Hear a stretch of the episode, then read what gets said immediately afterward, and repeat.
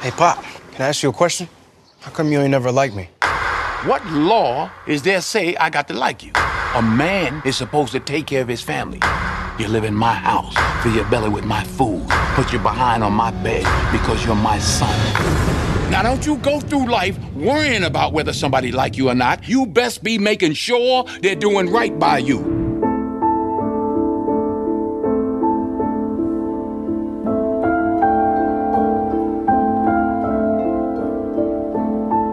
Guerreiros em Guarda. Eu sou Clarice Machado. Eu sou Fábio Moreira. E eu sou Marcos Moreira. E esse é o Sabrina Nós Podcast.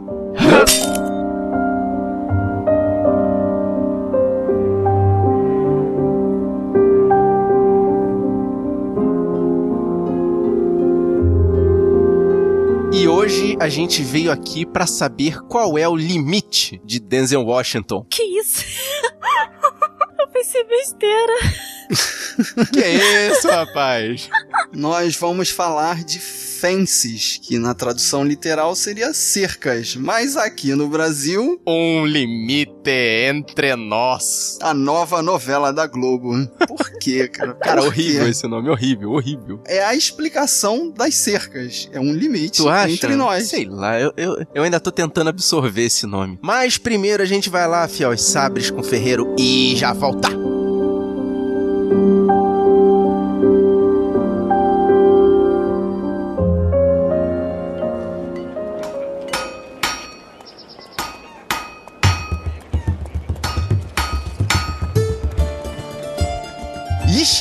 Chegamos na melhor fase do ano, em que a gente vai ver um monte de filmes que a gente não espera, mas que acabam sendo os mais marcantes, os mais surpreendentes, ou os que vão ficar eternizados na história do cinema. E se você é hipster e fala, ah, mas esses são os que têm mais investimento em marketing, filme de Oscar não são exatamente os melhores. A gente tem que começar de algum ponto. Bom, vocês viram que os mais esperados por nós são os blockbusters. Então nosso ponto de partida para os mais alternativos é a lista do Oscar. Vamos tentar falar do máximo de filmes por causa disso. Portanto, os programas dessa época vão ser mais curtos, sem spoilers e não vão ter leituras de mensagens. Desculpa aí, James. Mas primeiro, se houver spoilers, vão ser lá no final do programa e vai ter o aviso. Nem por isso vocês devem deixar de mandar sua palavra pra gente. Vamos ler todas as mensagens num momento de leitura futuro, assim que a correria do Oscar acabar. Então, guerreiro, se você quiser deixar sua palavra, manda o seu e-mail pro sabrenanois.sabrenanois.com.br ou entra aqui no sabrenanois.com.br e comenta os nossos posts. E vocês sabem, vocês podem encontrar a gente também pelas redes sociais, o Facebook, Twitter ou Instagram. É só procurar Sabe na Nós tudo junto. Se quiser deixar uma mensagem de texto ou de voz pra gente, você sabe que a gente tem o nosso WhatsApp. O telefone é 21 99569 0065. E para trocar uma ideia com a gente em tempo real, procura o nosso grupo no Telegram,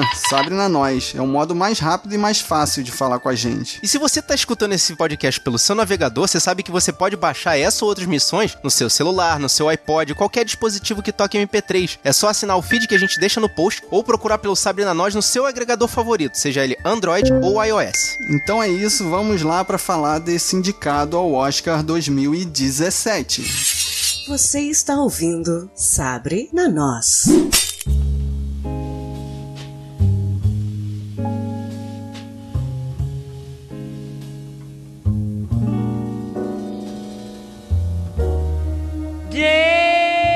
Mas eu digo logo, hein? Esse filme aí, Um Limite Entre Nós, que vai tomar os Oscars de La La Land. Que La La Land não ganhar é esse aqui. Guerreiro É, esse é, é. um filmaço, hein? Esse é pra ver de verdade. Filme indicado a quatro Oscars. Melhor filme, melhor ator pra Denzel, que merece, deveria levar. Merece, caraca, demais. Atriz coadjuvante pra Viola Davis, que Vai levar. irreconhecível. Guerreiro, se você viu Esquadrão Suicida, é outra pessoa. Não, ela é outra pessoa em qualquer papel que ela faz. Ela consegue virar o papel, assim. É, ela é uma camaleoa, né? Sim. Assim como a professora lá, Annalise Keating lá do House Get Away with Murder. Ela vira realmente outra pessoa. Mas eu acho que assim, no fundo, Hum. no fundo, assim, mesmo ela sendo camaleoa, ela sempre passa algo de uma mulher forte. E nesse filme ela tem que ser forte mesmo, porque a Tem. bichinha sofre. Tem que aguentar, né? Esse filme também foi indicado a melhor roteiro adaptado. E eu não sei se o roteiro veio de um livro, mas dá pra perceber claramente que esse filme é uma peça filmada. É, o roteiro não vem de um livro, né? Vem de uma peça de teatro. E assim, acho que nesse sentido foi mal adaptado. Não vai levar o Oscar de roteiro melhor adaptado, não. Ah, você achou? Achei. Você acha que os ângulos de câmera pu- expuseram isso de uma forma muito bem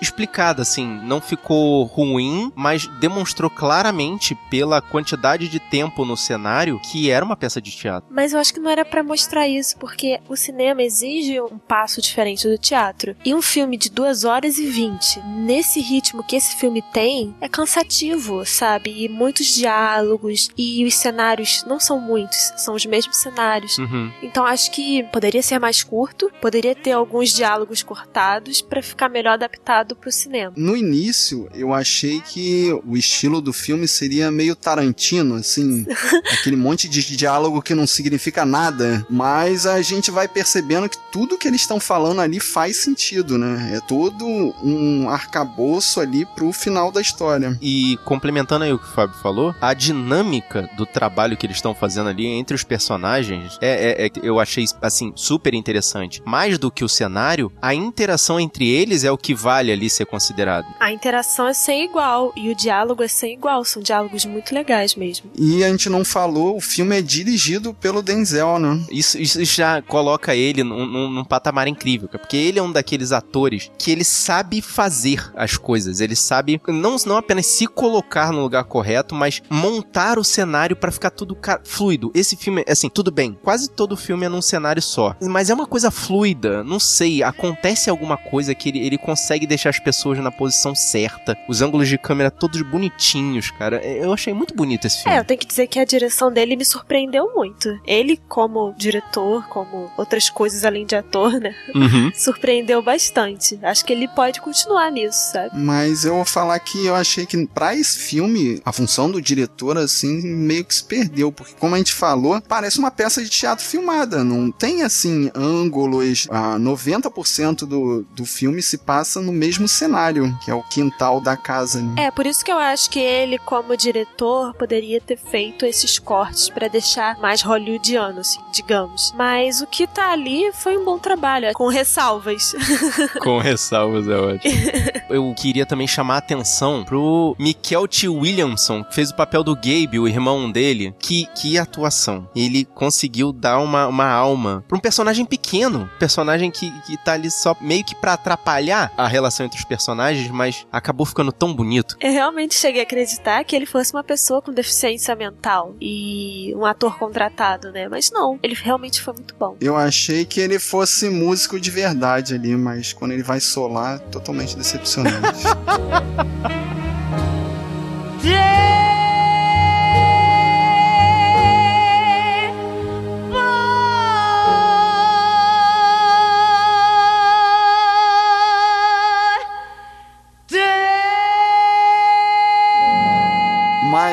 faz um resuminho aí da história. O filme basicamente conta a história do Troy Maxon, feito pelo Denzel Washington, que é um pai afro-americano que tenta criar os seus filhos num bairro pequeno durante a década de 50, tentando é, proteger eles do que tá acontecendo ali. Eu, eu acho que nem tanto, mas tentando criar eles de uma forma bem rígida, né? Bem correta. Ele é um pai bronco que quer o melhor pros filhos, mas o jeito que ele faz isso, ele acaba afastando, né? Todos da É, família. eu chamaria ele de amargurado. Sim, porque ele tem uns traumas ali do passado que ele, ele vai contando durante o filme, né? Uhum. E não quer que aconteça coisas parecidas com os filhos, né? Mas acaba que os filhos vão seguindo e imitando, né? As escolhas que o pai fez, né? É isso que eu ia falar. Tem muita coisa ali que você vê depois, né? De ou rever o filme ou dar uma analisada. É meio que o- é, é, o filho imitando o pai. Ele, ele manda aquele meio faço o que eu digo, não faço o que eu faço. Mas no final das contas, tem muitas coisas que os filhos ali fazem que o- ele já fez. Então ele, ele se sente chateado por estar vendo esses erros se repetindo, né? Sim, e quando ele tenta mudar, é, é, quando ele mostra assim o ponto de vista dele pros filhos, é pior, né? Ele piora o- a situação. Ele não é nem um pouco sutil, né? Ele fala, faz o que eu quero e pronto. E isso acaba afastando. E essa é a metáfora da cerca, né? Porque durante o filme todo ele fica construindo a cerca. E eu fiquei esperando ele fechar a porra da casa com a cerca e, e a cerca fica lá pela metade. Não, a cerca tá lá, rapaz. A cerca tá lá, não se preocupa não. Mas eu achei que ele ia fechar e, e não, os fundos continuam abertos lá e eu acho que é um, um pouco da mensagem do filme, né? Que ele não consegue terminar a cerca. Tem essa cerca subjetiva, tem a cerca do filme, né, que ele tá construindo, mas não só ele, eu acho que todo mundo ali tem cercas, sabe? Não é só culpa dele, mas claro, ele é um cara amargurado, Uhum. mas todo mundo ali tem a sua cerca. O filho tem, né, aquele filho mais velho, então vai dando muita merda assim. É o limite entre nós. É, o, o- é uma coisa meio. É, é meio culpa dele, mas ele acaba criando os filhos para ele e não para o mundo. Sabe? Essa coisa do ter que evitar, é, tentar evitar, né, que eles cometam esses erros, na verdade, é, é forçar eles a, se- é, a não serem criados pro mundo, para as dificuldades que eles vão ter. Porque são coisas da vida. Eu acho que os erros que ele comete, fora uma coisa ou outra ali, são coisas que passam pela vida e que todo mundo provavelmente vai passar. A, a chance de, de evitar essas coisas que ele tava querendo evitar, eu acho que é muito, muito pequenas.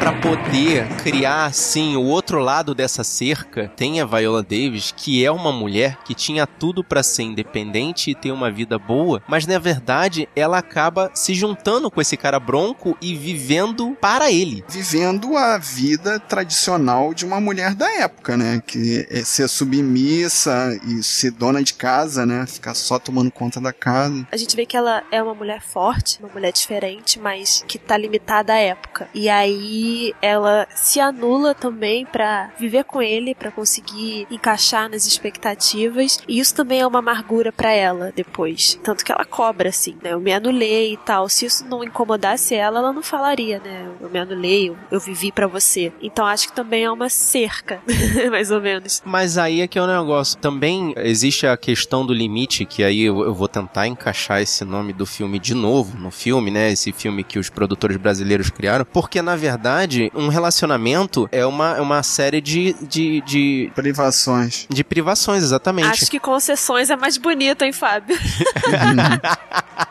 Sim, concessões, gostei. Obrigado, Clarice. Você deixa de fazer coisas que você gostaria pra poder ficar perto daquela pessoa que você gosta. Então, eles acabaram criando o próprio mundo deles ali e se cercando pra poder evitar certas coisas que tirariam eles do caminho bom. Então, mas a questão é que a, a esposa ficar dentro dessa cerca é até tolerável. Agora, os filhos é que é mais complicado, né? Cada um quer seguir o seu. o, o que acha que é melhor pra si, né? O seu destino. E quando ele tenta interferir ali com mão de ferro, é que acaba acontecendo o afastamento, né? A destruição dos laços familiares. É, e a partir daí que a gente não tem mais como falar nada, senão a gente vai soltar algum spoiler. Mas é um filme maravilhoso. Então, guerreiro, calma, porque não é tão maravilhoso assim. Eu acho assim que é um filme de diálogo. Você tem que estar na disposição ali de, de prestar atenção no que está sendo dito. Eu chamo de filme de vibe. Tem que ter a vibe daquele Tem filme. que ter a vibe do filme, exatamente. E é interessante como o personagem do Denzel fala por metáforas, né? Você tem até que saber um pouco sobre o beisebol, porque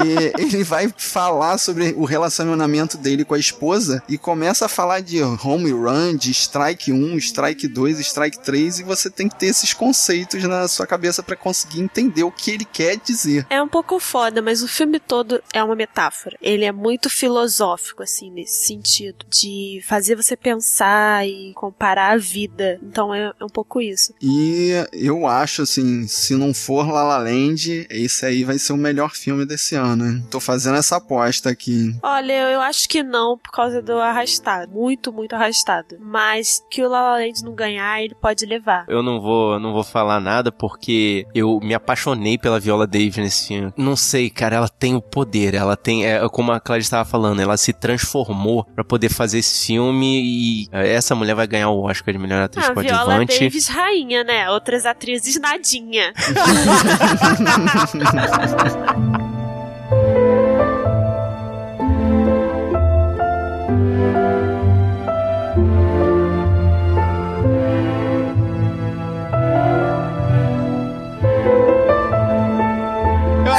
isso já dá pra gente passar o podcast pra você, né, guerreiro? Fala aí, cara. Já viu esse filme? Dá sua opinião aqui. Não viu esse filme? Por favor, vá assistir. E você gostou desse podcast? Mostra pros seus amigos. Mostra pra aquele seu amigo que se amarra em fazer home runs. Mostra pro seu amigo que construiu cercas em volta dele. Mostra para aquele seu amigo que não gosta de ir ao teatro, mas com certeza vai gostar desse filme. O importante é espalhar a palavra dos guerreiros da nós. Eu sou Marcos Moreira Eu sou Fábio Moreira. Eu sou Clarice Machado. e esse foi o Sabre na Nós. Podcast.